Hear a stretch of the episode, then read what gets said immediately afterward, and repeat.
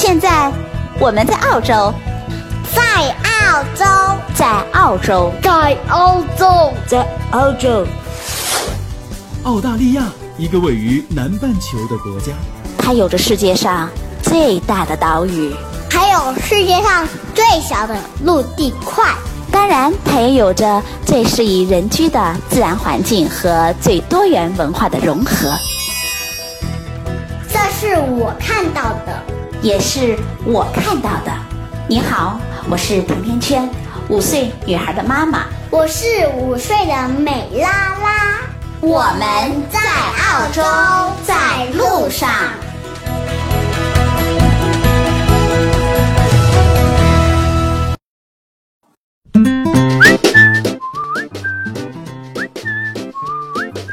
大家好，甜甜圈在澳洲向你问好。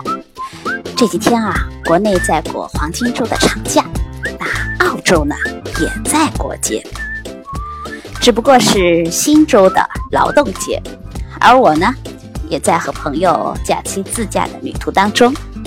现在开了好几个小时，正在休息站休息。孩子们在边上的 playground 里玩的都不愿意走了，所以。我就躺在草坪上晒晒太阳，看看新闻吧。我觉得移动互联啊，最大的好处就是可以让我随时随地的想看就看，想买就买，还有就是想说就说。我忽然想和大伙儿说说这几天澳洲媒体的统一开炮。大概近一周的时间，那澳洲的几家权威的媒体，包括《时代报》。悉尼的《晨风报》，还有路透社，突然步调很一致的齐齐开火了。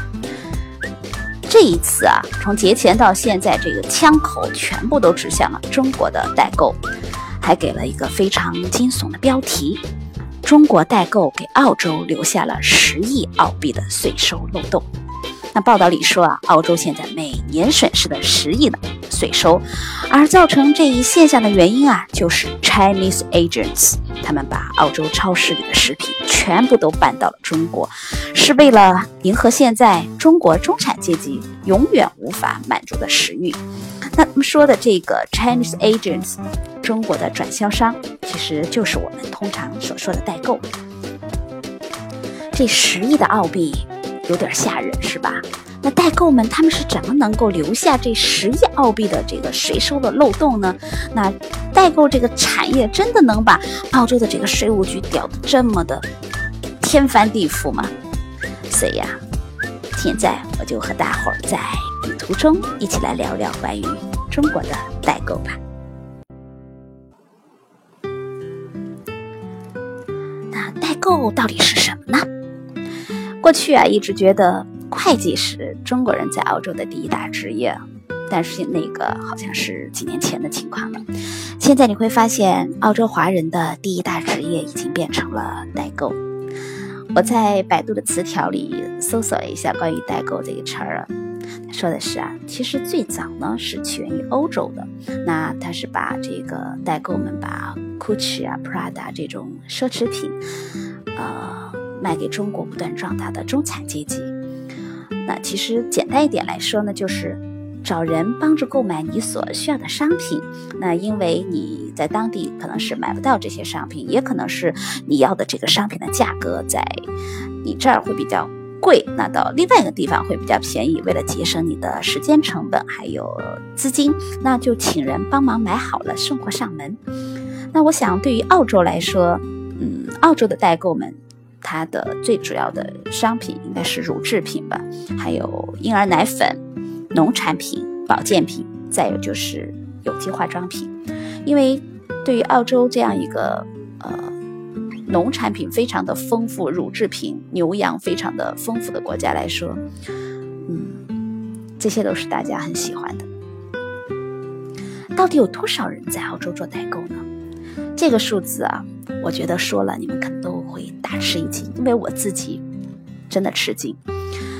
说啊，在澳洲活跃的这种大大概的代购的人数大概能达到四万人，而后面潜在着的是五千万的中国用户，还有有些的代购就一个人他就有一千二百多个朋友和亲戚，所以呢，现在在悉尼还有墨尔本都有这种规模蛮大的代购大会了。其实我也觉得做代购应该是挺辛苦的，因为我认识一个妈妈，她在给她国内的朋友呢做奶粉的代购。大家都知道，现在奶粉在很多国家是限购的，那所以。在澳洲也一样，在超市里的货源并不是太充足，所以她，我觉得他很勤奋，也很吃苦耐劳啊。他就甚至摸清了这个超市上架奶粉的这个规律，因为在澳洲有两个比较大的本土的这个超市，一个是 Coles，另外一个是 Woolworths。那通常呢会在夜里。关门前，他们才会把奶粉上架。所以这个妈妈呢，每天会在晚上的十一点从家里出门，等到超市的这个奶粉上架，在关店的前这么半小时，会把奶粉买回去。当每天回到家的时候，都已经凌晨的一点钟了。所以真的是很辛苦。那另外，我还发现有一个很奇怪的现象，就是这两年经过这个代购们。呃包装的这种产品好像都非常火，比如说前段时间在国内热播的《欢乐颂》，那这个澳洲的这个麦片，真的是在超市里都已经断货了。我自己也吃这个奶这个麦片，我觉得其实真的是挺普通的，它就和澳洲很多普通的家庭里吃的麦片是一样的。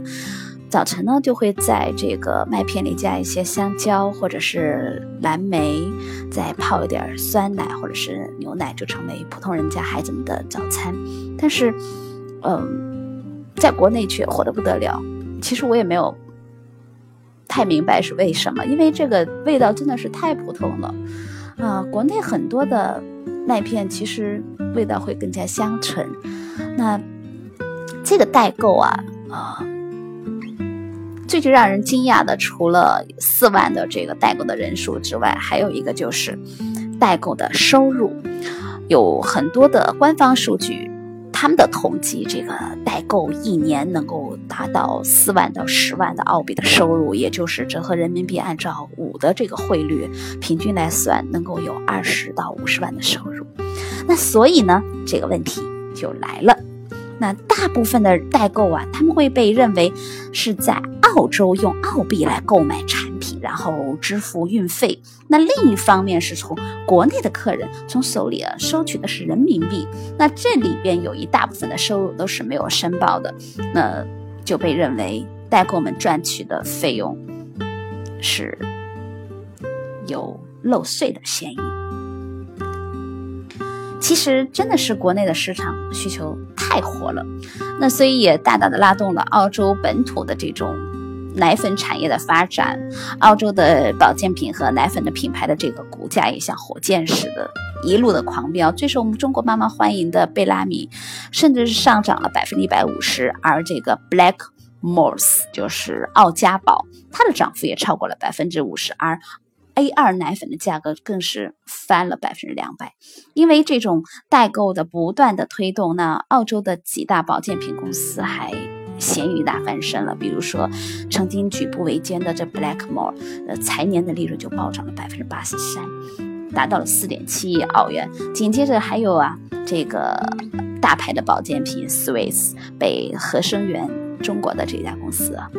以十六点七亿澳币的价格收购了，那真的是销量大幅的上升，而产品呢又被炒得火热，公司的市值蹭蹭蹭蹭蹭的上涨。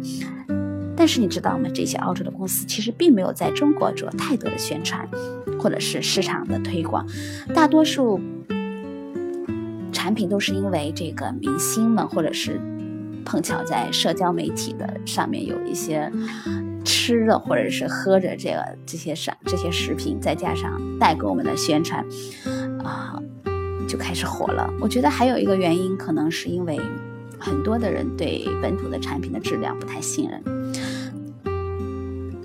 刚才有说这个澳媒的一致的开炮，那我们又说到这个代购们其实对于这些产品的市场的销售有非常大的促进作用。那为什么他们还要？开炮呢？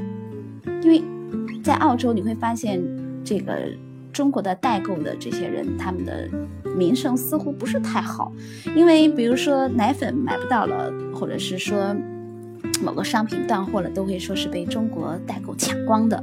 那这种啊，这个行业其实在三年前还不太存在，但是现在已经成为了一个让澳洲的这个财政局都非常。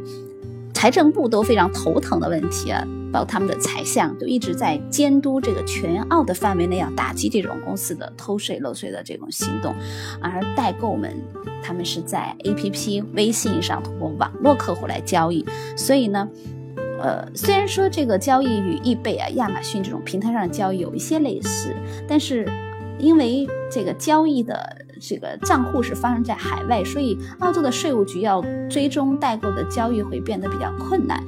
嗯，本地的这个税务局他们没法去跟踪，所以他们就会认为啊，在澳洲开展的这些业务的收入其实应该是在澳洲申报的。那他们的这个澳洲的会计师的工会的负责人也会说，根据代购的数量还有他们年收入来估算，这个要交的税能达到了十亿澳币。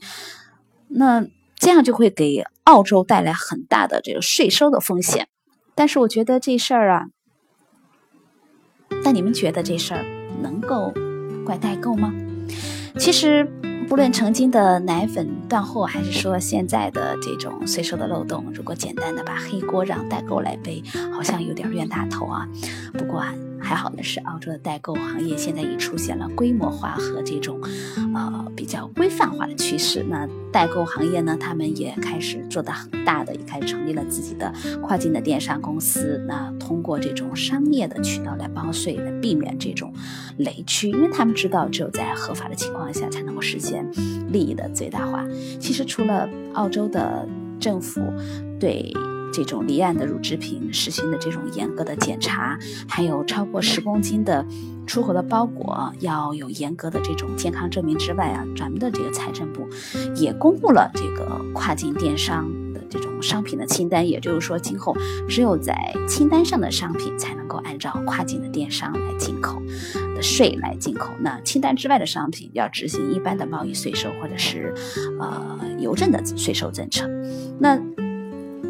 随着这种国内的逐渐收紧对奶粉这些进口商品的限制啊，以及对保健品的电商进口的新的政策，现在澳洲的奶粉和保健品的销量其实已经开始缩水了。